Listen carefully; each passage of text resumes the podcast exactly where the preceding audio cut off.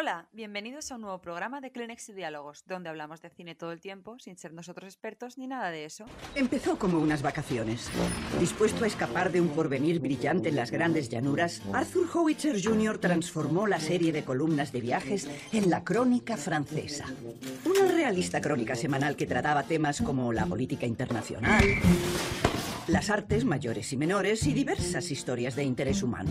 ¿No crees que eso es excesivamente sórdido? No, no lo creo. Para la gente decente. Se supone que es fascinante. Bueno, después de un tiempo volvemos por fin con un programa cargadísimo de cosas interesantes para traeros como siempre los estrenos de la semana, las noticias más frescas del cine. Y hoy tenemos un par de secciones muy especiales que seguro que os van a encantar porque vamos a estar hablando de muchísimos títulos que más de uno os va a sonar. Y bueno, ahora vamos con los temas a tratar. Primero vamos a estar hablando de los estrenos en cine, como siempre, de los estrenos en plataformas.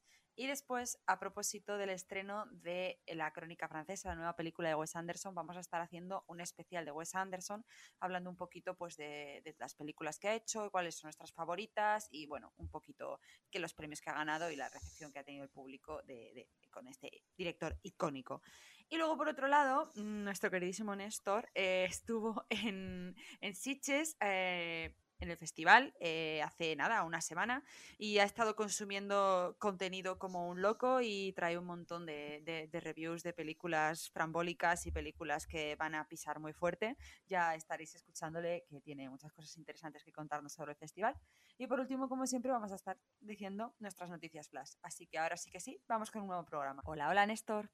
Hola, hola. Bueno, volvemos, volvemos eh, una semana más aquí. Además, tenemos un programa muy, muy bonito con, con esa eh, crónica que vamos a tener de Wes Anderson por su crónica francesa, además de, de el especial que vamos a hacer del de, de Festival de Sitges. Y bueno, como empezamos siempre los programas, ¿qué hemos visto últimamente? Claudia, ¿qué has visto?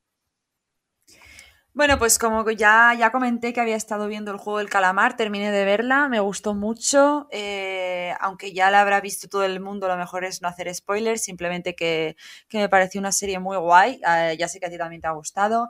Me, y nada, como, pues, pues como a todo el mundo que vio el juego del calamar, Netflix me recomendó Alice in Borderland, esta, esta, serie, de, esta serie japonesa como de suspense, que está basada en un manga. Eh, también muy parecida al juego del calamar en cuanto a la premisa de o juegas o mueres.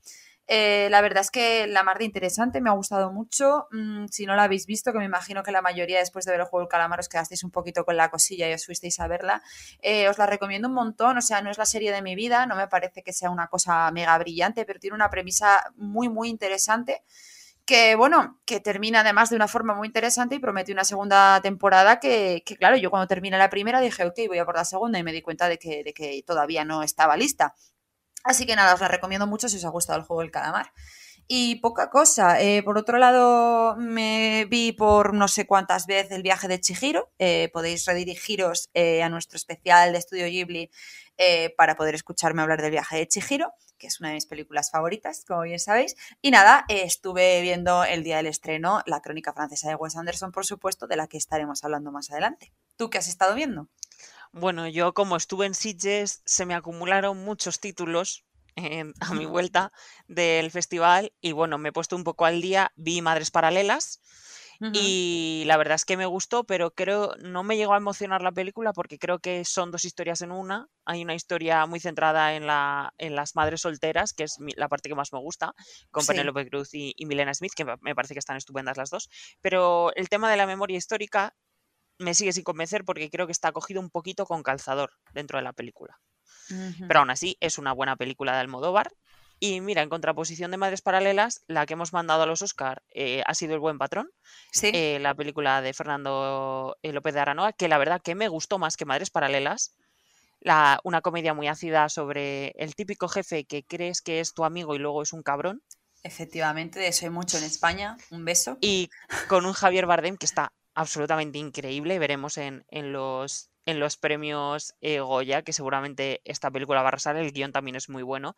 Solo que veo a Madres Paralelas que tiene más posibilidades en unos supuestos Oscar que el buen patrón, porque la veo muy local, pero bueno, ya sabemos cómo es la Academia de Cine Española decidiendo las cosas. Sí. Eh, luego vi eh, Sin Tiempo para Morir, eh, la estupenda eh, última película de Daniel Craig como Bond, que la verdad yo salí destrozado del cine, las tres horas se me pasaron volando. O sea, eh, el blockbuster que cierra un poco el círculo, ¿no? Por así decirlo. El blockbuster que se movió en la pandemia y el blockbuster que hemos acabado viendo. Sí. Y esa os la recomiendo muchísimo, sobre todo si habéis seguido el, el bond de, de Daniel Craig. No creo que llegue a lo mejor a, a Casino Royale, pero creo que es bastante mejor que la media de, de las películas de, de, Cray y además ha sido todo, todo un exitazo.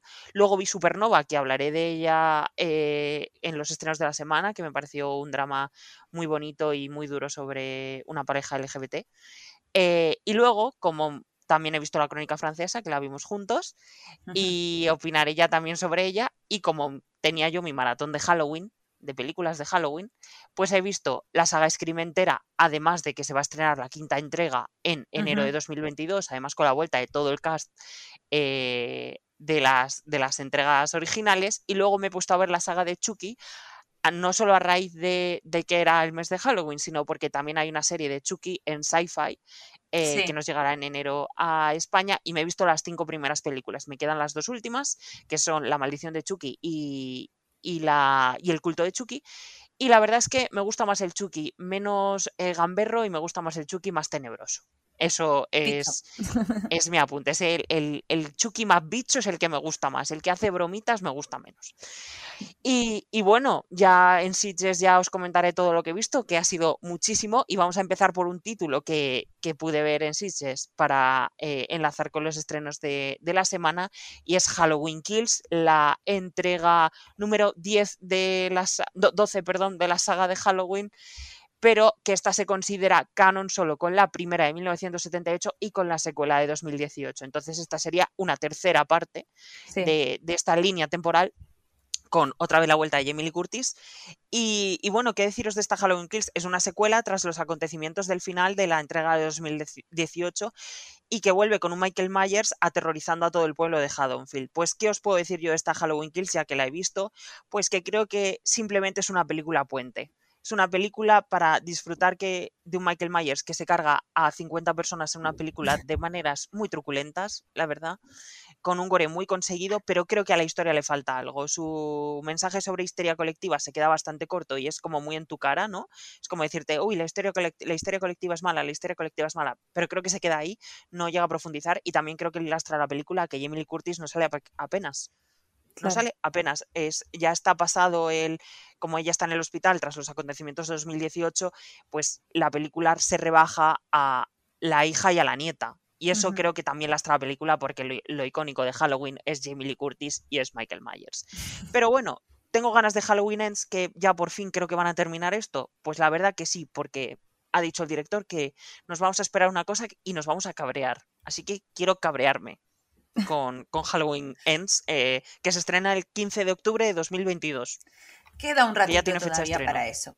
Bueno, y con una tonalidad un poquito diferente, eh, se estrena la película de animación Ronda Error. Habíamos hablado en alguna ocasión sobre ella, por ahí en alguna sección de noticias, que bueno, cuenta la historia de un niño de 11 años que descubre que, que su amigo robot no funciona del todo y está ambientada en un mundo donde los robots se han convertido en los mejores amigos de los niños. Entonces, eh, película promete cute. A mí, ya sabes, estas cosillas me gustan, las termino consumiendo todas. Sé que tú también. Sí, yo esta la veré. Así que bueno, tenemos nuestro título para los más peques. En... Me da pena de esta película que es que Disney la ha tirado completamente. Es que Disney está muy de tirar cosas últimamente, ¿no? Está como muy... ¿Qué, merece la pena y qué no? ¿Sabes? Como, bueno, ya vimos lo que, lo que pasó con, con Luca, ¿no? Como que la dejó ahí muy abandonada la plataforma, luego se dieron cuenta, yo creo que se arrepintieron de esa decisión porque Luca es maravillosa, tiene una animación preciosa como para, para verla en pantalla grande, ya estuvimos hablando de esto, pero Disney últimamente pues sí, toma una serie de decisiones un poco cuestionables, por así decirlo. Sí, es que está, como es un proyecto de Fox, uh -huh. y además el estudio de animación que se encargó de este proyecto ya no está en Disney, pues claro. es que la han tirado, no han hecho casi promoción. Y vemos que Disney le cuesta todavía el proyecto de los proyectos de Fox que le quedan. Sí. Ninguno lo está tra tratando bien. Veremos la semana que viene el último duelo en España, que sí. también es un proyecto de Fox que ha ido mal a nivel general, porque Disney tampoco lo ha tratado bien. Uh -huh. y, y, bueno, eh, me da pena porque Fox era un, un, estudio con buenas películas y además bastante originales como para que Disney esté tirando toda la basura. La crónica francesa, por ejemplo, no la ha tirado tanto porque sabemos que es Wes Anderson. Efectivamente. Pero Antlers, la de terror de, producida por Guillermo del Toro, no me extrañaría nada que la tiraran también la verdad, eh, pues lo que decimos, ¿no? Unas decisiones un poco cuestionables. Pero ¿quién somos nosotros? Y bueno, por otro lado, eh, se estrena ya por fin, que parece que llevamos años viendo trailers y avances, se estrena la nueva película de Wes Anderson, La Crónica Francesa, que yo estoy encantadísima, ya he dicho mil veces que, es mi director favorito, es, bueno, voy a estar hablando de, él y de lo que significan para mí sus películas más adelante y básicamente esta película es una carta de amor al periodismo, está ambientada en la redacción de un periódico estadounidense situada en una ciudad francesa ficticia del siglo XX y cuenta tres historias interconectadas entre sí. Que esto de las historias interconectadas entre sí a mí me sacó un poquito de la historia, no termina por poner una pega, a mí me ha encantado, me, gusta todo lo que hace Wes Anderson, casi todo, eh, pero sí por poner una pega sí que es cierto que, mm, que al ser historias tan diferentes como que no están muy bien conectadas entre sí, me hubiese gustado quizá que hubiesen tenido más que ver una historia con la otra para que no me sacara de, de la película. Pero bueno, yo la recomiendo mucho y bueno, por supuesto, si os gusta su cine, esta película os va a encantar. Es la peli más Wes Anderson de Wes Anderson. Y, nada, si tú quieres comentar algo sobre, sobre la crónica. Sí, voy a, voy a dar yo mi opinión como no fan de Wes Anderson, o sea, no soy una persona que haya visto casi cine de Wes Anderson, solo he visto Isla de Perros, Gran Budapest Hotel y, y está la crónica francesa. Y a mí la película visualmente me pareció un recital absoluto, pero bueno, creo mm. que es un poco marca de la casa, ¿no? También claro. que Wes Anderson es tan meticuloso haciendo las cosas que es lo mínimo que espero de una película de Wes Anderson. Y yo el problema que tengo es que es lo mismo que comentas tú, que es que creo que las historias, eh, mm, el hilo que las conecta no es algo interesante, porque cada una es de su padre y de su madre. Y Efectivamente. en mi opinión, las dos mejores historias son la primera y la segunda. Sobre todo, a mí me gustó más la segunda, la de Timothy Salamet con, con Francis McDormand. Y la tercera no me gustó absolutamente nada y me sacó de la película por completo. Y mm, no sé, o sea, al final es una película muy densa que no solo te abruma por todos los diálogos que tiene, sino por lo visual. Entonces, como que no estás, yo no estaba muy pendiente de lo que estaban hablando porque estaba flipando con lo que estaba viendo. Claro. Entonces, como que me parecía muy pomposa.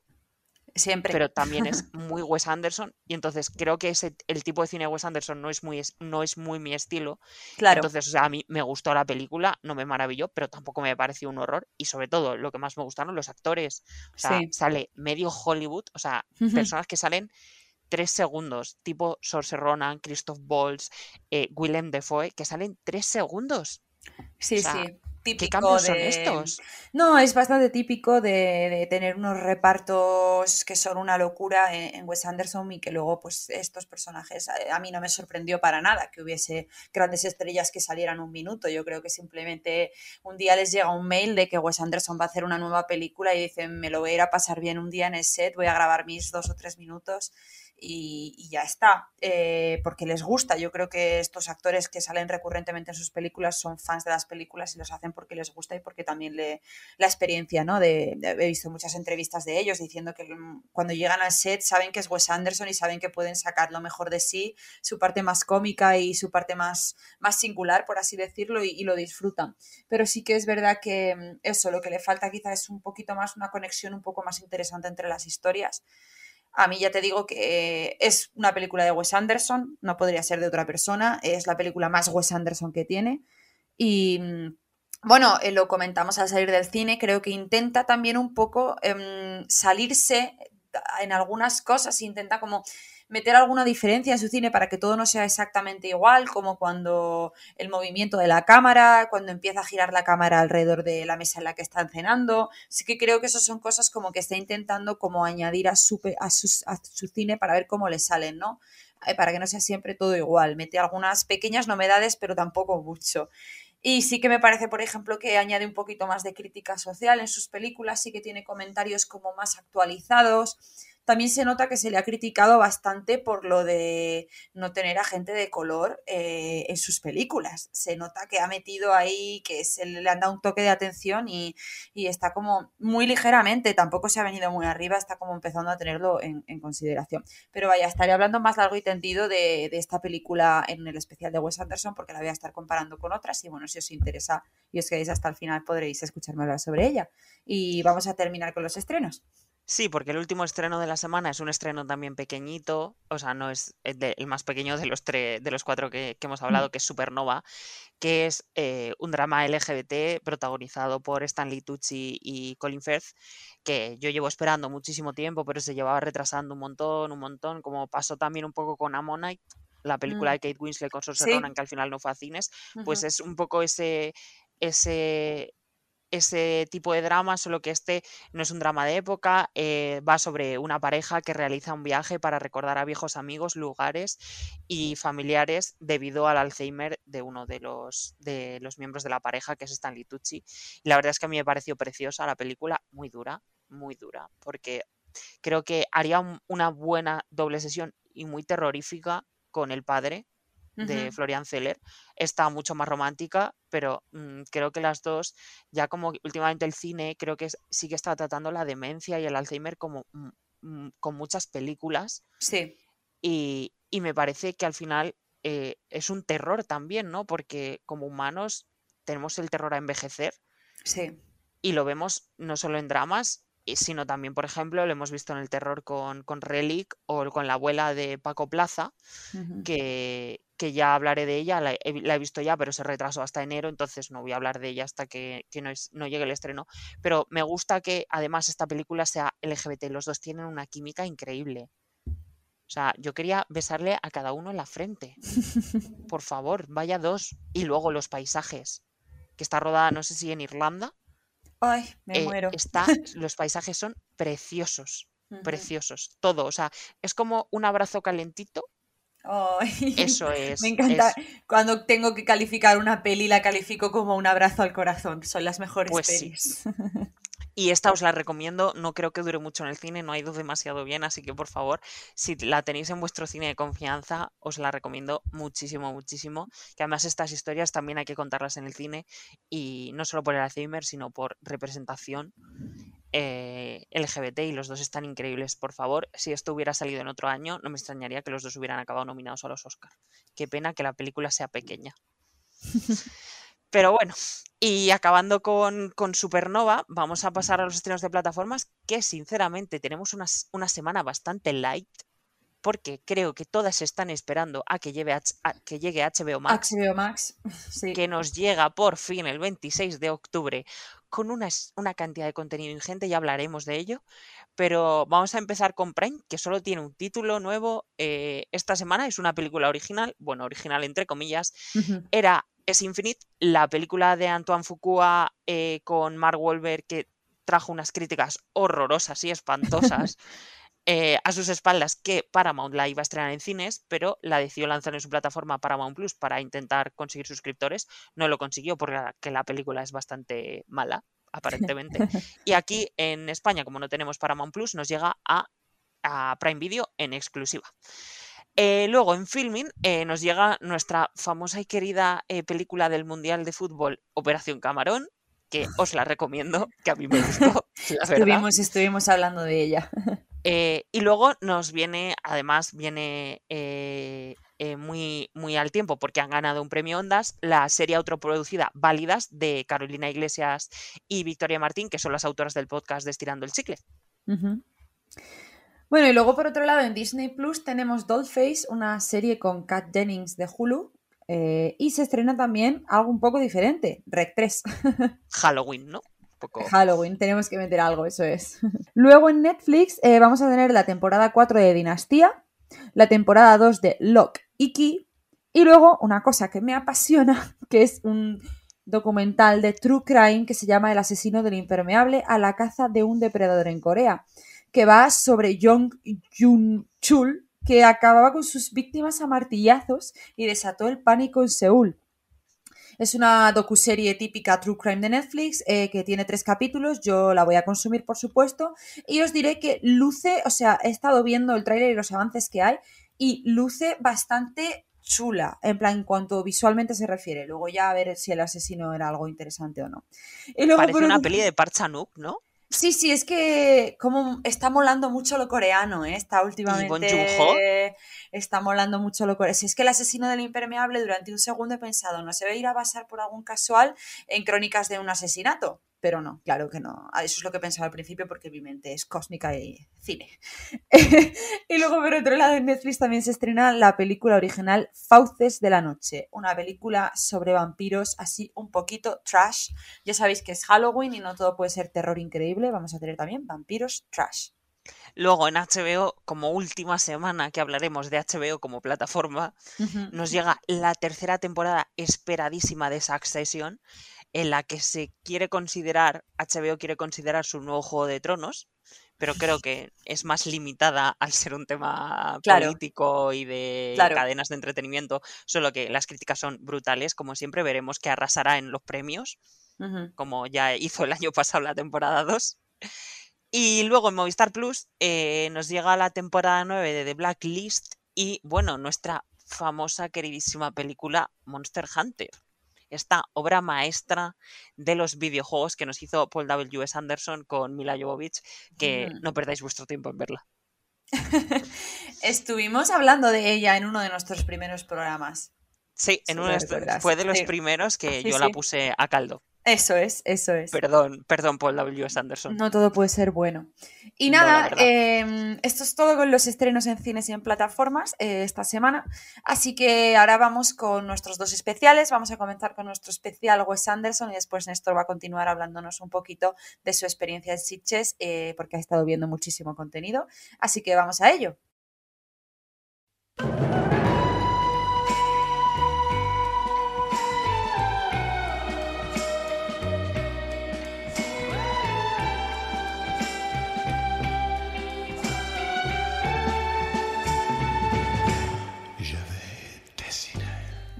Eh, vamos ahora con nuestra sección especial de Wes Anderson, que me hace muchísima, muchísima ilusión estar hablando de él. Como ya he dicho un montón de veces, es mi, director de cine favorito. Eh, ya sé que es el de muchísima gente, pero bueno, a mí es la persona que, como que me hizo interesarme un poquillo más por lo que por el cine realmente, por todo lo que hay detrás de las cámaras, no solamente por dos actrices y por, por las actrices, por los sectores y por las historias que se cuentan, sino por como todo lo que hay detrás hasta que hasta que una película pues pues llega a las pantallas y la vemos, ¿no?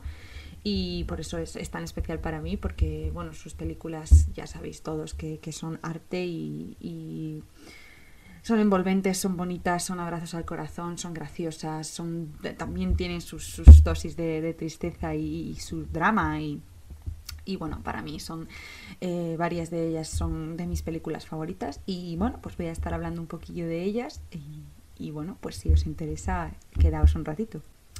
Bueno, Wes Anderson, como algunos ya sabréis, comenzó con un cortometraje que escribió con Owen Wilson, que, bueno, curiosamente se conocieron, eran amigos de la universidad, y escribieron un cortometraje llamado Bottle Rocket, que después sería la, primera película de Wes Anderson. Si no me equivoco, me parece que fue en 1998.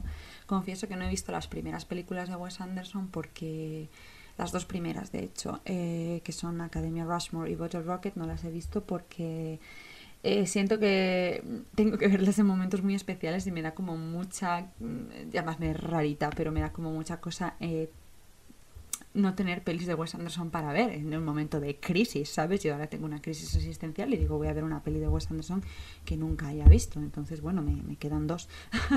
Así que, bueno, voy a estar hablando de mis favoritas, de las que sí que he visto, porque, bueno, además Wes Anderson, no sé si lo sabéis, pero ha hecho un montón de anuncios para Prada, para H&M, súper conocido, para American Express, incluso para Ikea, me parece, por el 2002 ya estaba estaba haciendo publicidad, también ha hecho cortometrajes y, bueno, que por ejemplo el de H&M lo tenéis en YouTube, que es chulísimo. Si no lo habéis visto, buscadlo, me parece que salió en el año 2016, si no me equivoco, y se llama Come Together, que está grabado todo en un tren y es navideño y presenta una de las nuevas colecciones de, de ropa que sacó H&M ese año, que también es chulísimo, así que podéis ir todos corriendo a YouTube si no lo habéis visto ya, porque la verdad es que es, que es muy muy bonito y es, es muy Wes Anderson, ¿no? Y bueno, voy a estar hablando por orden cronológico un poco de mis favoritas y de mis menos favoritas, así que vamos allá. Como había dicho, en 1996 salió Bottle Rocket, que no la he visto, y en 1998 salió Academia Rushmore, que tampoco la he visto. Pero después de eso, en 2004 eh, apareció Live Aquatic, la vida de Steve Sisu. Eh, esta es una película muy peculiar, yo creo que es uno de los proyectos ya que, que se notaba que ya era más ambicioso hasta el momento. Y bueno, ya está protagonizada por Bill Murray, por Kate Blanchett. Bueno, tiene un reparto espectacular como todas las películas de Wes Anderson desde el 2004 en adelante. Y bueno, decir que mm, aunque estéticamente es preciosa, incluso a veces me recuerda a la forma del agua, supongo por los colores y tal, no es de mis películas favoritas de Wes Anderson ni mucho menos. Creo que es para mí la que con la que menos conecté. Sí que tiene personajes muy peculiares. Una cosa que me gusta mucho de Wes Anderson, que quizá coincidís conmigo, es que sus personajes, eh, aunque salgan a veces un minutillo o tengan tres minutillos de pantalla, eh, son tan peculiares y, y, están tan bien, tan bien caracterizados que, que te puedes imaginar cómo es su vida antes de haber salido ese minutillo de la película, ¿no? Como que son tienen como mucha profundidad y eso es algo que me gusta muchísimo de las películas de Wes Anderson porque muchas veces tiene repartos espectaculares pero que ya sabemos que un, reparto de 15 estrellas de Hollywood no van a aparecer todas las estrellas todo el rato en la película, suelen ser repartos corales pero, pero estas personas suelen salir tres minutos, cuatro minutos em, como mucho. Y da tiempo, da tiempo a, a mm, a identificarse con los personajes y a buscarles la gracia y a entender por qué son como son y de dónde vienen y qué, cuáles son sus, sus, pretensiones y lo que quieren hacer. Así que eso es algo que me gusta mucho de sus películas, pero en esta eh, Life Aquatic la verdad es que no, no es de mis películas favoritas, confieso. Bueno, y se me ha olvidado comentar una de mis favoritas, que es eh, The Royal Tenenbaums, una familia de genios, me parece que se llama en español, que también es una película que me súper, súper... Esta, esta es que me encanta, es eh, esta es del año 2001, si no me equivoco, y bueno, va de, de, un tipo de una familia muy muy adinerada que vive en una mansión de Nueva York y 17 años después decide intentar como volver a, o sea, 17 años después de su ruptura decide como intentar eh, volver a unir a su familia y finge un cáncer de estómago terminal para ello, para, para reunir a toda la familia de nuevo. Es bastante cómica, es bastante bonita, tiene personajes muy bonitos, como sería el personaje interpretado por Winnie Patrol, oh, es que nunca he sabido pronunciar el nombre, Whitney Patrol, bueno, me entendéis, ¿no? tiene un personaje súper bonito, un mítico disfraz de Halloween a mi parecer, y esta sí que creo, si no me equivoco, fue el guion nominado a un premio de la Academia y además el protagonista eh, ganó un Oscar, así que no, un Oscar no, un Globo de Oro. Ganó algo, algo importante.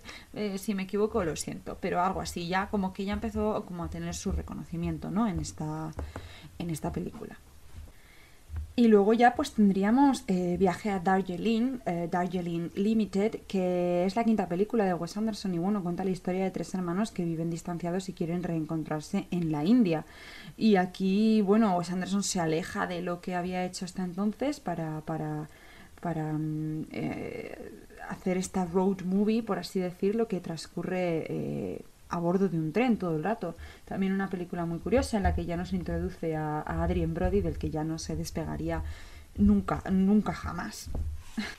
Y después de, este super viaje en tren nos trajo la que podría ser una de mis películas favoritas de Wes Anderson, que es Fantástico Señor Zorro, Fantastic Mr. Fox, que está basado en la novela de Roald Dahl con el mismo nombre, que al final es, un cuento para niños, eh, que a mí siempre me ha gustado mucho, me ha parecido muy curioso y también me parece curioso que Wes Anderson eligiese esta historieta ¿no? como para, para hacerla eh, con algo que no habíamos visto de Wes Anderson hasta ahora. En esta sexta película se lanza a hacer animación en stop motion que es para, pues evidentemente es una novedad, pero también tiene un reparto, un reparto de escándalo. Tiene a Meryl Streep, tiene a George Clooney, eh, también pone él mismo voz a uno de los personajes, a Comadreja en concreto. Y, bueno, aquí se utiliza stop motion fotograma fotograma y, sigue teniendo la misma estética Wes Andersoniana simétrica y de belleza. Y como curiosidad para el rodaje de esta película tan bella, que os recomiendo muchísimo, por cierto, porque es, es que te ríes un montón, es, es muy linda, este es un besito en el corazón. Y bueno, pues como curiosidad esta película, que os recomiendo muchísimo, que me parece que la tenéis en Amazon Prime, si la queréis ir a ver, se hace muy cortita y es muy entretenida. Como curiosidad en esta película eh, se utiliza una paleta icónica de marrones, amarillos, naranjas, beige, porque mm, el requisito que le puso al equipo de, de, animación y de bueno y de dirección de arte y de de diseño de producción es que no se podía utilizar el color verde y es por esto que quedó esta super paleta tan conocida y tan característica de Fantástico Señor Zorro que a mí esta película es my, my comfort movie, es mi película de, de confort, de, sentir un abrazo, la, he visto mil veces y esta la recomiendo muchísimo porque también tanto niños como, como mayores les va a encantar Fantástico Señor Zorro, a mi prima pequeñita le encanta Fantastic Mr. Fox, ah, bueno, la he visto con toda mi familia, a todos nos gusta muchísimo y y, se hace muy entretenida y para mí es, es, es, de las mejores películas de Wes Anderson porque creo que con pocas cosas me he reído tanto como con esta película y no me suelo reír con cosas, no os digo más. y bueno, para su séptima película eh, viene Moonrise Kingdom, eh, una de las películas también más lindas, bellísimas, un una película que también es un abrazo al corazón, me repito muchísimo, pero es que han venido justo estas dos seguidas que, que bueno, aquí Wes Anderson apostó por una historia de amor entre niños y, es, es, es, bellísima, o sea, es Está protagonizada por un reparto monísimo. El, niño de la película me encanta. También es uno de los disfraces de Halloween más, más, más icónicos, yo creo, de, este universo Wes Anderson. Y, y bueno, todo transcurre eh, un romance entre una niña que se escapa de su casa y un niño de los Scouts que, que, quieren salir de la isla en la que viven y son perseguidos por, por el jefe de los Scouts, que es Edward Norton. Pero es que aquí ya tenemos también a Frances McDormand, tenemos a Willem Dafoe, seguimos teniendo a Bill Murray. Y la verdad es que es una película tiene, tiene escenas icónicas, fotogramas que, he visto en mil portadas de Twitter de, gente que, es una película preciosa y, también os la recomiendo muchísimo porque dentro de las películas de Wes Anderson sé que hay muchas que, quizá la gente a quien no le va este universo no le van a gustar, pero sí que sé que, por ejemplo, una película como Moonrise Kingdom, una película como Fantastic Mr. Fox, sí que te pueden gustar, aunque no, no estés en la onda Wes Anderson que no te guste su su, tipo de humor, su tipo de películas. Así que esta también os la recomiendo muchísimo. Y ya después de esto llegó su octava película y en mi opinión aquí es donde él se coronó. Es el Gran Budapest Hotel. Aquí es donde para mí tocó techo. Es una película abrumadora, bellísima, tiene un diseño de producción extraordinario. Mm, es, tengo, me compré el guion en, un librillo eh, bueno, tengo muchísimos libros sobre, sobre esta película porque, bueno, que explican como el making of y todo lo que hay detrás, pero contaba Wes Anderson que esta historia surge de... Tuvo la idea hablando con un amigo suyo con el que coescribe el guion de querer escribir una historia sobre un conserje de hotel bisexual que habita en un hotel en, en, la Europa del Este. Y de aquí surge toda esta historia cómica, dramática, divertidísima y, envuelta en colores rosas y pastel que, que, que, creo que a todos nos, nos, nos, abrumó con su belleza. O sea, me parece que aquí toca techo, como ya, ya había dicho, me parece épica y meticulosa y tiene personajes increíbles. Concretamente me gusta muchísimo el Lobby Boy, el, el protagonizado por Tony Revolori, Revolori creo que es, que también saldría después en The French Dispatch que, me encanta su personaje, es mi personaje favorito de, del universo de Wes Anderson, me parece que está interpretado estupendísimamente y hacen un dúo dinámico increíble entre Ralph Fiennes y él.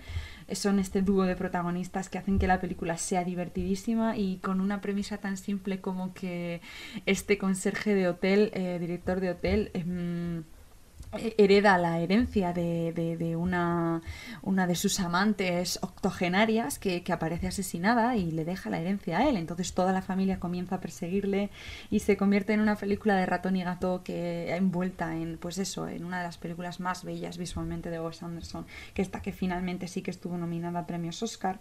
Me parece que ganó algún premio Oscar, si no me equivoco, podría haber ganado eh, diseño de producción, imagino, cinematografía o algo por el estilo. Ahora mismo no no tengo el dato delante, pero sí que esta, si no la habéis visto, yo creo que es una de las películas más, si, si te gusta el cine, porque, porque es, es, es que es abrumadora, es una película eh, no, lo, no lo puedo describir, es mejor que, que, lo veáis. Así que Gran Budapest Hotel para mí es una de las 10 películas que hay que ver si, si te gusta el cine. Así que os invito a ello. Seguro que está en alguna plataforma porque esta es archiconocida. Así que os invito a ello totalmente.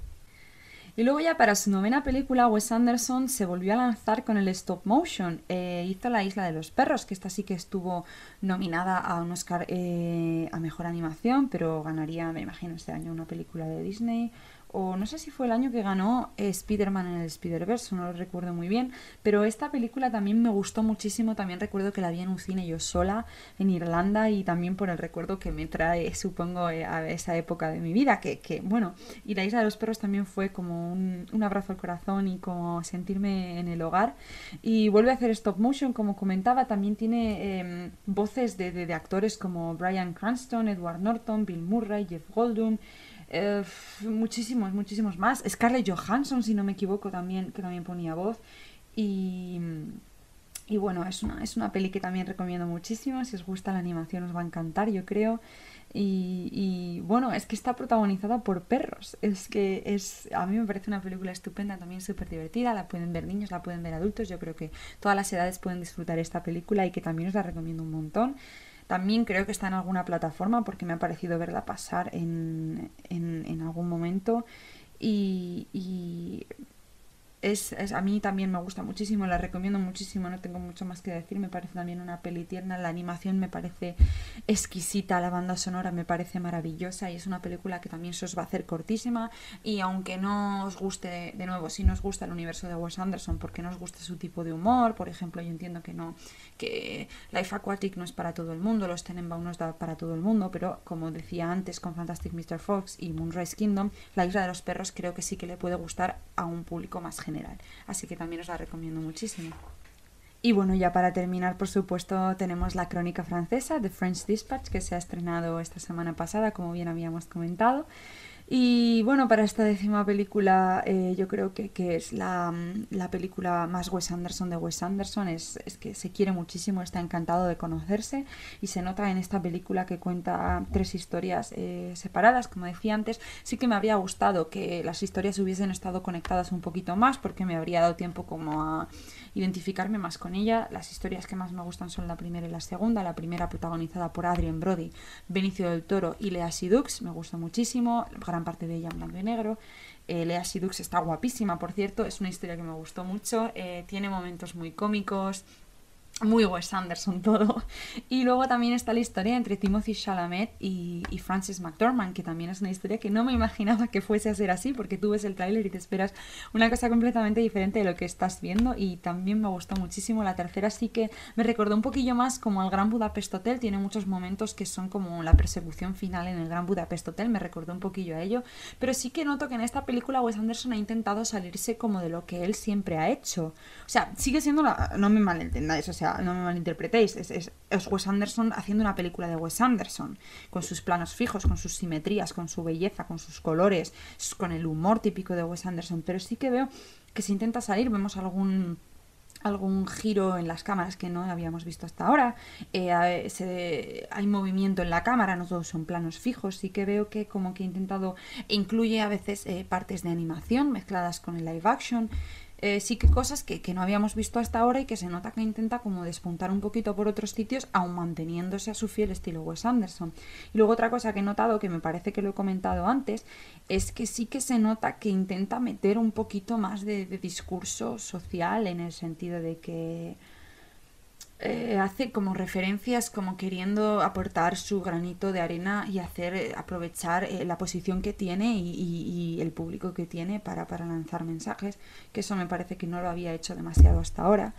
Y, y eso la recomiendo mucho sí pero eh, la recomiendo para gente que disfrute del universo de Wes Anderson que disfrute de su humor, de su humor porque si no sí que considero que puede ser una película que se haga un poco larga para algunas personas. Si lo que queréis ir a ver, como mucha gente que había en el cine, lo que queréis ir a ver es un romance de Timothy Chalamet en blanco y negro, donde sale guapísimo fumando cigarrillos, eh, os vais a encontrar con una película que es larga, es lenta, es especial, es, es meticulosa y es muy Wes Anderson. Entonces, si lo que queréis es una comedia romántica con Timothy Chalamet, no os recomiendo... Eh, The French Dispatch, la verdad. Entonces, bueno, si eres fan de Wes Anderson o, por lo menos te gusta y disfrutas de su cine y de sus películas y has visto algunas de ellas y las has encontrado agradables, The French Dispatch es una película que seguro que te va a gustar.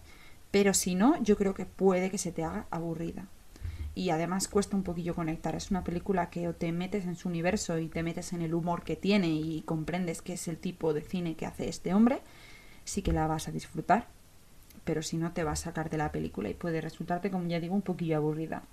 Y bueno, eso es básicamente todo. Ya veremos cómo hacen los Oscar. Me encantaría. Bueno, yo me imagino que estará nominada a cinematografía, estará nominada a diseño de producción y, y bueno, ya veremos. Me gustaría mucho que estuviese nominada a mejor guion. Me parece un guion súper, o sea, tiene muchísimo, muchísimo texto muchísimo discurso y, me gustó mucho, me gustó mucho. Es, tiene frases que yo estaba viendo la peli y pensaba que ganas tengo de capturar esta frase y este fotograma para utilizarlos en algún sitio. O sea, me gustó mucho y bueno, ya veremos cómo lo hacen los premios y cómo es recibida. Yo me imagino que como han hecho una peli para todos los públicos, será una película que en las primeras semanas sí que se vea mucho, pero luego caerá en la taquilla. Pero el experto en taquilla es Néstor, así que ya nos lo estará contando en, en futuros programas. Y bueno, después de esto únicamente constancia de que Wes Anderson está grabando su nueva película Asteroid City en, en Chinchón, en la Comunidad de Madrid. Eh, lleva grabando un par de meses, no sabemos, no, no le debe quedar mucho ya. También tiene un reparto de infarto, están todos por ahí por Chinchón, encerrados en un hotel, no se les ha visto demasiado.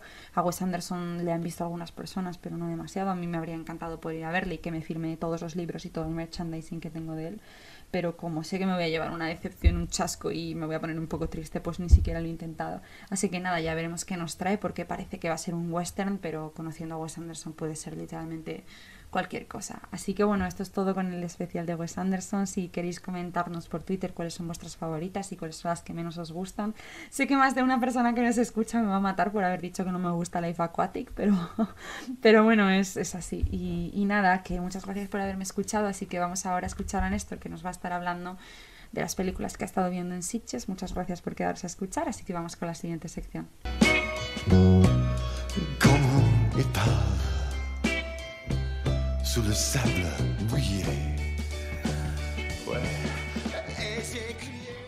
Y bueno, después de este repaso un poco a la carrera de Wes Anderson, os voy a contar yo un poco el Festival de Sitges de, este año 2021, que se alzó con una ganadora muy clara, que fue Lamb, la película de A24 de la que hemos hablado ya aquí con, con Umi Rapaz, que además estuvo en el festival, y que, bueno, os voy a a contar un poco las películas que yo pude ver. Una de ellas fue Lamb, que fue de, mis favoritas del festival. Eh, a pesar de verla a las 8 de la mañana y ser un drama bastante contemplativo, me pareció una película muy interesante sobre esta pareja de eh, en la Islandia eh, más recluida, donde en un momento una de las cabras que tienen en una granja da a luz a una persona que es mitad cabeza de, cordero y mitad eh, cuerpo humano.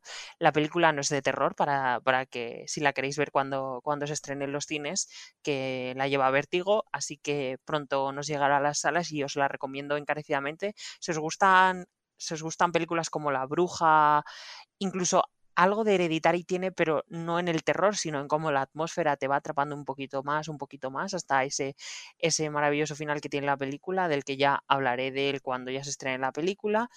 Eh, luego, otra película que me encantó, que fue mi favorita del festival, fue Belle, la película de Mamoru Hosoda, que ya hablamos de ella porque eh, la compró a contracorriente para su distribución en España y me pareció increíble. Es eh, la reimaginación del cuento de la Bella y la Bestia eh, pero en clave de las redes sociales y con un apartado visual increíble, unas canciones bestiales y un mensaje sobre eh, lo, duro que es el mundo de, los adolescentes y sobre todo tras una pérdida que me pareció rompedor y lloré muchísimo, muchísimo con Bell. Eh, os la recomiendo cuando se estrene si habéis visto pelis de Mamoru Hosoda, seguro que, que, os va a gustar. Eh, y luego mi otra de, las tres favoritas que tuve, vi nueve películas más eh, dos historias para no dormir, eh, luego las comentaré, fue The Innocence, la película noruega de estos niños con superpoderes que van descubriendo un poco qué es ser niño y qué es la maldad y qué es la inocencia. Y me pareció durísima, los niños lo hacen genial, pero es que hay uno de los niños que es un completo cabrón. Pero es que lo hace tan tan bien el niño, pero es que yo mm, lo estaba viendo y decía, no puede ser lo que estoy viendo, porque claro, los niños al final no controlan los poderes que tienen y además solo los enseñan cuando hay niños delante, no cuando están sus padres, a excepción, alguna excepción en la película, pero además de todo esto también me pareció eh, una difícil película sobre la paternidad y la maternidad, que eso también lo trata la película, y muy dura, o sea, el más 18 está... Eh, bastante justificado en esta película y, que no va a dejar indiferente a nadie, ya sea que creo que te va a horrorizar por lo que cuenta o te va a encantar por lo dura que es y a mí me, me, gustó muchísimo. Esas son mis tres favoritas. Y bueno, después de estas tres favoritas, tengo alguna mala noticia que otra y es que pude ver Venecia Frenia, la película de Alex de la Iglesia eh, de, esta, de este slasher sobre turistas en, la ciudad italiana y la verdad es que me decepcionó. Yo iba hipeadísimo con ese tráiler que salió muy loco, esos pósters increíbles, para luego encontrarme un slasher muy descafeinado que incluso ni se puede considerar un slasher porque las muertes son a cuenta gotas y de lo que más me gustó fue la estética de Venecia, los personajes, sobre todo los villanos, están muy conseguidos, pero creo que están infrautilizados en la cinta y luego que las decisiones de los turistas españoles son tontísimas. O sea, es que me parecieron de cartón piedra cada uno de los personajes. Y mi personaje favorito, ya como planteaba, eh, cuando salió el tráiler iba a ser el de Silvia Alonso y espero que con esta película eh, la ofrezca más papeles de terror porque se ve que tiene potencial y bueno, se anunció que, esta, esta Venecia Frenia va sobre va en el en la especie de proyecto que ha creado eh, Amazon Prime con Sony para crear películas de terror españolas y la segunda entrega va a ser Venus, es un, un cuento de Lovecraft y va a estar dirigida por Jaume Balagueró el compañero de Paco Plaza en Rec, por ejemplo, que le, hemos tenido en Jungle Cruise y, le tendremos en Black Adam, la peli de el año que viene, con Esther Espósito de protagonista. Así que, que, veremos qué sale de ahí, que me parece una combinación eh, muy curiosa, muy curiosa. Y bueno, esa fue mi decepción del festival. Hay una película que me gustó aún menos que, Venecia Frenia, que fue eh, In the Earth. Otra película que yo tenía ganas de ver porque la gente la comparaba con Midsommar, pero la verdad es que a mí se me quedó muy descafeinada. Va sobre. Eh, es durante la pandemia sobre dos personas que se adentran en un bosque a buscar a una doctora y en su camino a buscar a esta doctora se encuentran con un loco y empiezan a pasar como cosas muy trambólicas y psicodélicas y, que se me hizo pesadísima a pesar de durar poco y, un despropósito absoluto. No entré en ningún momento en la propuesta, a excepción de algunos toques de humor negro, que es cuando creo que la cinta brilla más, cuando no se pone a, lanzarte imágenes eh, cada milisegundo, una imagen con luces eh, que eh, te asaltan a los ojos, y esa es la que menos me gustó del festival. Luego vi alguna medianía que otra, películas que me gustaron, pero tampoco me dijeron mucho. Por ejemplo, El Páramo, la película española que la tendremos eh, a finales de enero en Netflix, eh, protagonista, eh, protagonizada por Inma Cuesta y, y Asier Flores, el niño de Dolor y Gloria, que le tendremos en Erase una vez en Euskadi la semana que viene. Y la verdad es que se me quedó también bastante corta. Eh, la premisa está, está bastante interesante sobre esta familia recluida en una casa a causa de la guerra en el siglo XIX y porque piensan que hay una bestia eh, en las afueras, en el páramo, pero que nunca llega a explotar esa premisa y al final creo que eh, da vueltas toda la película con ese intento de de bajada a los infiernos de la locura por, por, esta bestia, pero que nunca llega a explotar, a excepción de una Sir Flores, que creo que está increíble en la película, creo que incluso mejor que Cuesta y eso ya es decir, y que es lo más relevante de toda la película, la tendréis en Netflix, como os he dicho, a finales de, de enero. Luego vi Cliff Walker, es una peli china de Zhang Yimou sobre agentes dobles, que la verdad es que la peli tiene un diseño producción increíble, pero la historia como que se me hizo algo larga y un poco confusa. Pero tampoco es un mal visionado. Y luego, por último, vi Halloween Kills, que la tenemos en los cines eh, este fin de semana en, España. Y ya como comenté eh, cuando hemos hablado de la película, me pareció bastante descafeinada, a excepción de un Michael Myers desatado con sus ojos inyectados en sangre, asesinando al pueblo entero de Haddonfield. Y que creo que esta película se podría haber quitado media hora perfectamente intentando contar un poco más de historia, porque la historia casi empiezas en el mismo punto en el que acabas y eso me parece un fallo, que sé que haya mucha gente que le ha gustado porque Michael Myers está estupendo, pero yo necesito más a pesar de que me encante Halloween, de que solo sea Michael Myers con lo que me quede y que Jamie Lee Curtis está bastante floja.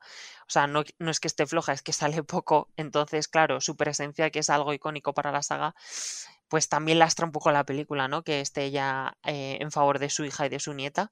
Pero bueno, ya eh, tendremos Halloween Ends eh, el año que viene. Y bueno, las historias para no dormir que vi, que son estas historias de Chicho Ibañez Serrador reimaginadas a las épocas actuales gracias a Amazon Prime, que la tendremos el 5 de noviembre en la plataforma. Son cuatro, yo vi dos. Vi Freddy, la o Historia para no dormir de Paco Plaza, que la verdad es que me reí muchísimo. Es, va sobre un muñeco ventríloco, un actor que eh, es bastante mal actor y gracias a un muñeco ventríloco como que le empiezan a salir las cosas bien, pero el muñeco ventríloco oculta algo bastante más oscuro y bueno, el gore es bastante bueno, Freddy está increíble, el, muñeco ventríloco es muy gracioso, muy irreverente, muy en la línea del Chucky que, he comentado eh, cuando he hablado de que había visto últimamente y luego vi eh, El asfalto de Paula Ortiz, eh, protagonizado por Dani Rovira y Macuesta también, que me pareció un puñetazo en el estómago, me gustó mucho. Eh, la premisa es un poco tonta y muy, y muy directa. Va sobre un rider de, de, de Libero de Globo, no recuerdo ahora, que mientras está repartiendo un pedido se queda atascado en el asfalto y el asfalto le va comiendo. Pues esto lo utiliza Paula Ortiz para hablar sobre la sociedad actual, un montón de críticas a las redes sociales, a los medios, también al tema de los riders y, que bueno, estas dos historias para no dormir os las recomiendo, pero bueno, ya veremos las otras dos eh, que las tendremos el 5 de noviembre, que son de Rodrigo Cortés, también escritor de, El Asfalto, y de Rodrigo Sorgoyen, que, que ya las veremos en, en el 5, el 5 de noviembre en Prime. Y bueno, que yo este festival lo he disfrutado mucho, ya sabéis que el terror es mi género y que espero que el año que viene podamos estar ahí, ya también eh, trayendo las, las crónicas de las películas y que bueno, es el mes de Halloween, hay que disfrutar del género en cualquiera de, de sus ámbitos y bueno, vamos a pasar a las noticias flash. Bueno, esta semana las noticias eh, ya empieza ya empieza el run run de los premios ya empieza a oler ¿no? a temporada de premios. Y vamos a empezar con, los Gotham Awards, uno de los premios más importantes de cine independiente de Estados Unidos. Están los Spirit y luego están los Gotham. Y en los Gotham eh, hay dos principales candidatas eh, con cinco nominaciones cada una, que son The Los Daughter, eh, la película de Maggie Gyllenhaal, que nos llegará prontísimo a Netflix. Vi el otro día el tráiler y tiene una pintaza de que me va a encantar, a mí por lo menos, ¿eh?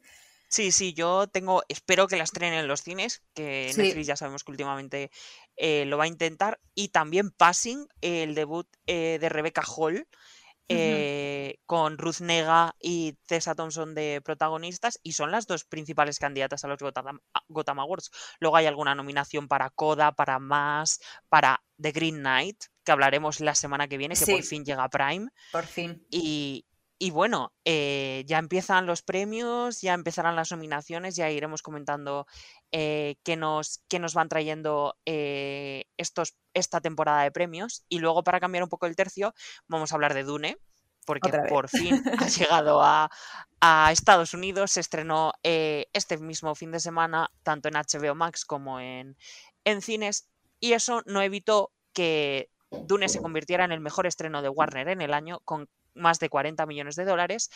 En China también se estrenó y recaudó 21 millones de, dólares, que es mejor que todo lo que recaudaron Arrival y Blade Runner 2049.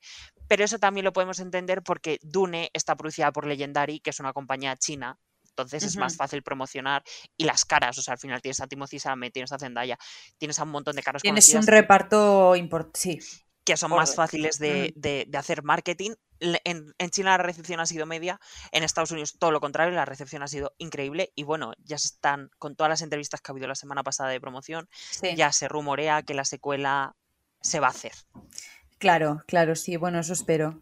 El notición, ¿no? O sea, que, Dune parte 2 mm, la, vayamos a tener después de ese cliffhanger en el que se queda eh, la, primera, la primera parte. Luego, otra noticia es que Hayden Christensen, que le llevamos sin ver muchísimo en el cine, eh, saldrá en la serie de Ahsoka Tano en Disney Plus, haciendo obviamente de Anakin Skywalker. ¡Wow!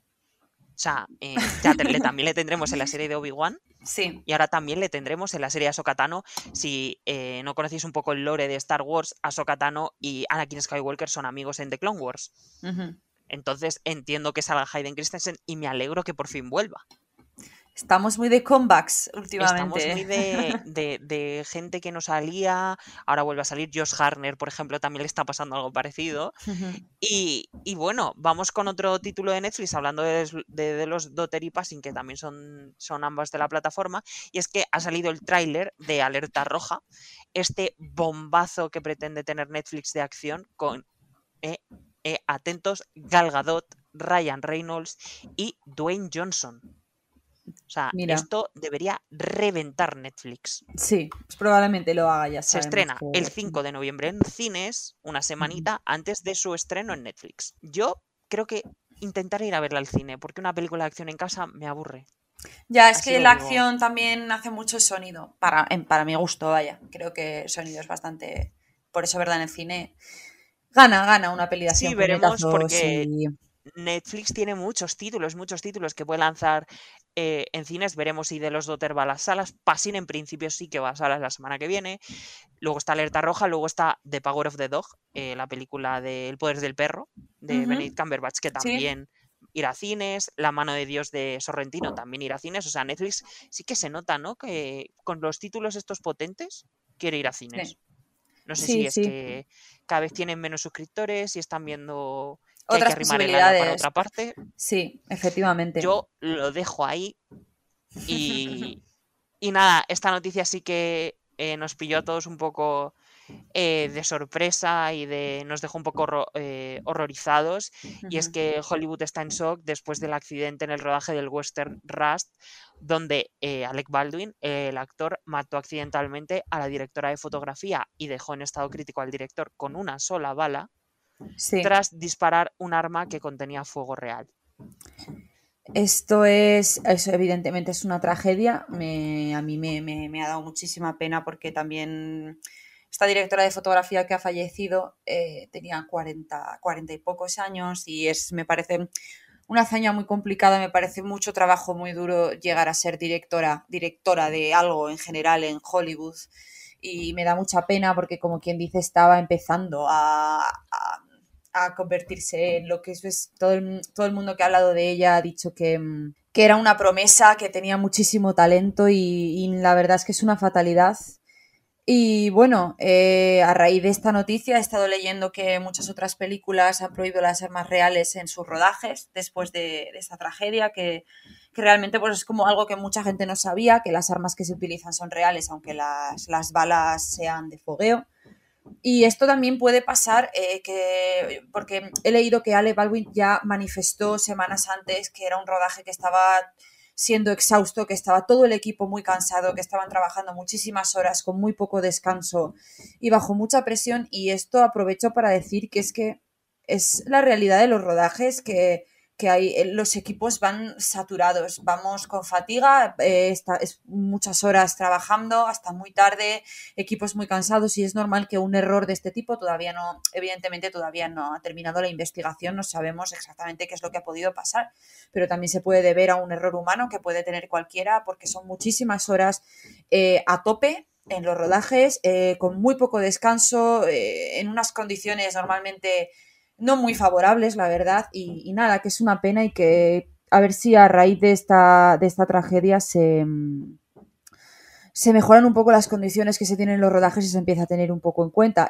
Y bueno, eh, quiero decir el nombre de la directora de fotografía que ha fallecido, que es Halina Hutchins, que como comentaba era una joven promesa en el cine de Hollywood y aparentemente era extra talentosa y bueno, pues una, noticia trágica que, que, con suerte pues podrá, podrá hacer que se cambie un poco el panorama que se, está, que se da en los rodajes. Y después de, esta noticia tan cruda, vamos a, ver, eh, ha salido el tráiler de, de Uncharted con Tom Holland que ha levantado también una polémica porque, que a mí es algo que también me, me indigna, sale el Rubius en la película. Y a mí me parece el más rancio de los intrusismos laborales, lo siento.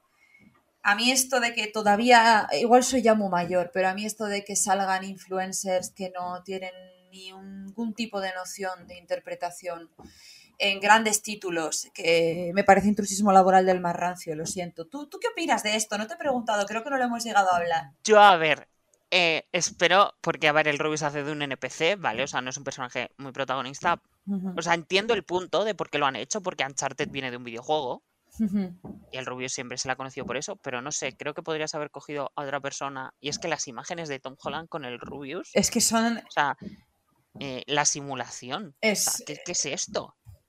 No sé. Que va a ser lo siguiente. Que Ibai salga en la nueva película de Marvel a mí es algo que ya lo ah. estuvimos comentando cuando la voz de Lola Índigo para, para Lola Bunny. Eh, a mí también tengo, lo siento, sentimientos encontrados con el hecho de que un influencer sea el protagonista de Fortuna, la, nueva serie de, con, con Stanley Tucci. Es, es que me parece, es intrusismo laboral y lo siento, es algo que me va a costar mucho comprender, algún día quizá lo acepto, pero es algo que me duele porque no me, me, pongo en la piel de una persona que ha, que ha, estudiado interpretación durante años y que ha trabajado durísimo.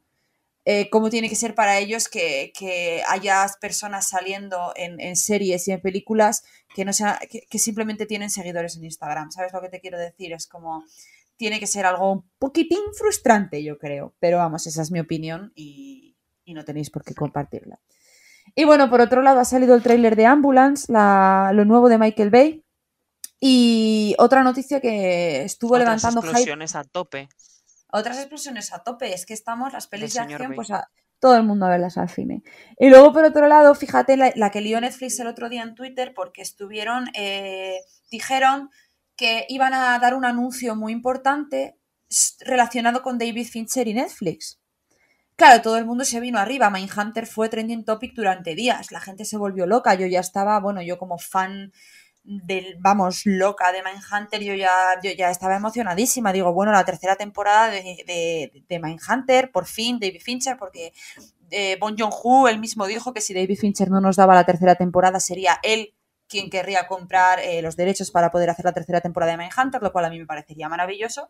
Pero vamos, que nos montaron un hype extremo, la gente se volvió loca, ya estábamos celebrando el regreso de Mindhunter y resulta que anunciaron que va a hacer una especie de película documental. Es que no he entendido muy bien qué es lo que lleva entre manos David Fincher, pero vamos, que estoy total y absolutamente en desacuerdo y un poquito enfadada con David Fincher, como siempre. Y luego eh, Emily Blunt, por otro lado, está en negociaciones para ser la protagonista femenina en la nueva peli de Christopher Nolan, que se llama Oppenheimer, y que tiene como protagonista a nuestro queridísimo llamado Killian Murphy adoramos. Al final les juntan otra vez, ¿no? Como en un lugar tranquilo dos. Sí, sí, ahí vamos a ver qué, qué, nos trae Christopher Nolan con sus, sus, giros temporales y sus espacio-tiempos y yo espero que nos lo sobreexplique todo otra vez como hace siempre. Eh, luego, por otro lado, Ryan Gosling está en negociaciones para salir en la película de Barbie con Margot Robbie, que estará dirigida por Greta Gerwig el Ken de la Barbie va a ser es Ryan Gosling. Es que lo es. O sea, Margot Robbie es literalmente la Barbie hecha persona y Ryan Gosling es que es tan guapo que es el Ken. O sea, Greta Gerwig lo ha hecho fenomenal. A mí parece... Es que no me imaginaba esto, ¿no? O sea, yo me imaginaba, cuando ya se rumoreaba la peli de Barbie, yo me imaginaba una peli infantil. No, no, yo... Es Greta Gerwig, no... Greta Nos, va nos va a dar un comentario social y algo muy bello. Sobre Barbie y algo con un diseño de producción espectacular. Me espero algo un poquito similar, no, no, similar, pero con una vibra un poco como una joven prometedora. Sí, yo también me espero algo Nos va a dar algo que va a tener ese tipo de estética colorida, infantil, pero a la vez a través de toda esa pomposidad y esa infantilidad nos va a dar una crítica cruda, o eso es lo que yo creo y eso es lo que confío. Amo a Greta Gerwig y además los visuales a ella se le dan estupendamente. Así que ya veremos a ver qué es lo que pasa, porque una noticia un poco curiosa, la verdad que nos quedamos un poco ¿cómo? con esta noticia. Y bueno, ya para terminar con esta sección de noticias flash, eh, pues decir que la nueva película de Wes Anderson que se está grabando en la Comunidad de Madrid, concretamente en Chinchón, tiene título oficial y se va a llamar Asteroid City y aparentemente es un western. No sabemos decir nada más, que tiene un reparto gigantesco, que se pasean un poquito por Chinchón, no se les ha visto mucho, todo mega secreto, todo súper oculto y nada, no sabemos nada más de esta Con este película más que A mí me Asteroid recuerda a Don't City. Look Up. A mí no sé por qué me va a dar la sensación de que va a mezclar un western con el nos va a caer un meteorito, eh, no sé, pero es que es Wes Anderson, igual, igual quiere decir que, que hay un cuadro que es pintado y se llama Asteroid City y alguien lo roba y se lían a tiros. Te quiero decir es que nunca sabes, Wes Anderson, por dónde te va a salir, entonces no, no te sé decir de qué es lo que va a ir la película. Así que bueno, ya lo veremos con el tiempo, todavía está en rodaje, así que no vamos a tener noticias en, en mucho tiempo sobre ella. Y bueno, esto ha sido todo con las noticias eh, y con el programa de hoy. Esperamos que os haya gustado y síguenos para más noticias y nuevas secciones cada semana para enterarte de todos los estrenos del cine y de las plataformas. Y nada, eh, si os ha gustado este programa, eh, seguidnos en Spotify, escuchadnos y compartidnos. Y si queréis que hablemos de algún tema que os interese, pues nos lo podéis hacer saber. Están nuestras redes sociales en la caja de descripción del podcast, que estaremos encantados de charlar sobre ello. Y eso es todo, amigos. Adiós, adiós. Mensaje del encargado. Se imprime en una hora. Estás despedido. Eh, ¿En serio? No llores en mi despacho.